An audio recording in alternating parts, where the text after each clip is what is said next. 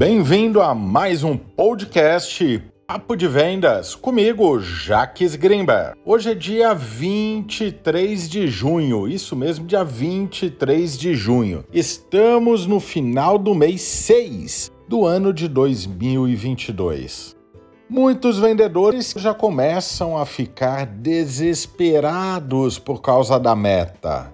Temos vendedores que sabem da importância de bater meta e que na última semana e principalmente nos últimos dias, os vendedores, os concorrentes, no desespero de sair vendendo, abaixam os preços e quem deixa para bater a meta na última semana entra na guerra de preços e você acaba tendo que baixar seu preço para conseguir vender. Porque, no, principalmente nos últimos três dias, todos os vendedores em nível Brasil estão desesperados para vender. E eu pergunto: o que, que você faz nas três primeiras semanas do mês? Por que, que você não vende na primeira semana, na segunda semana, na terceira semana e deixa tudo para a última semana, para os últimos dias? Vendedor é tudo igual, tirando você que está participando desse podcast, está investindo na sua qualificação.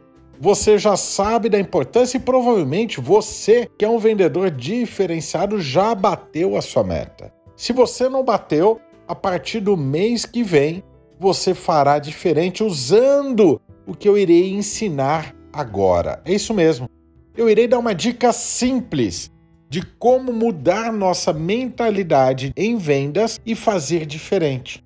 Não é porque sempre foi assim, não é porque todos os vendedores fazem assim que devemos continuar fazendo assim. Vendas é superar a meta da empresa. O vendedor de sucesso, o vendedor ganancioso, o vendedor que vive de vendas. E somos nós Sabemos da importância de termos uma meta pessoal, que é maior do que a meta da empresa. A meta da empresa eu me programo para bater nas três primeiras semanas do mês. É isso mesmo, até o dia 21, 22 no máximo. E eu fico tranquilo nos últimos dias. Jax, mas como que eu faço isso? Nas primeiras semanas do mês, os nossos concorrentes estão cansados porque eles se mataram para bater a meta no mês anterior. Você não tem concorrência na primeira, segunda semana como você tem nos últimos três dias de cada mês. O seu esforço para vender é muito menor. Você consegue fazer uma consultoria, dar mais atenção para os seus clientes, independente do que você vende. Lembre-se, os clientes recebem no quinto dia útil, no dia 10. Aproveite esse recebimento para fazer suas vendas. Não fique esperando o cliente receber o vale dia 20 para poder comprar. Use o salário que ele recebe no quinto dia útil, no dia 10. Aproveite, encante seus clientes.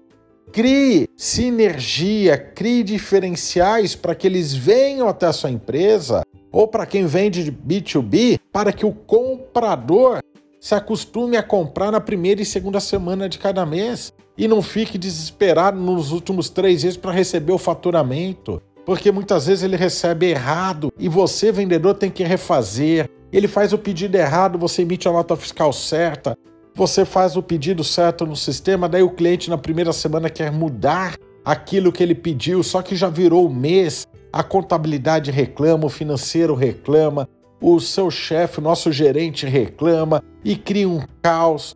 Você, vendedor, fica desmotivado. Experimente a partir do mês que vem de potencializar suas vendas na primeira, segunda semana do mês. Faça diferente para fazer a diferença.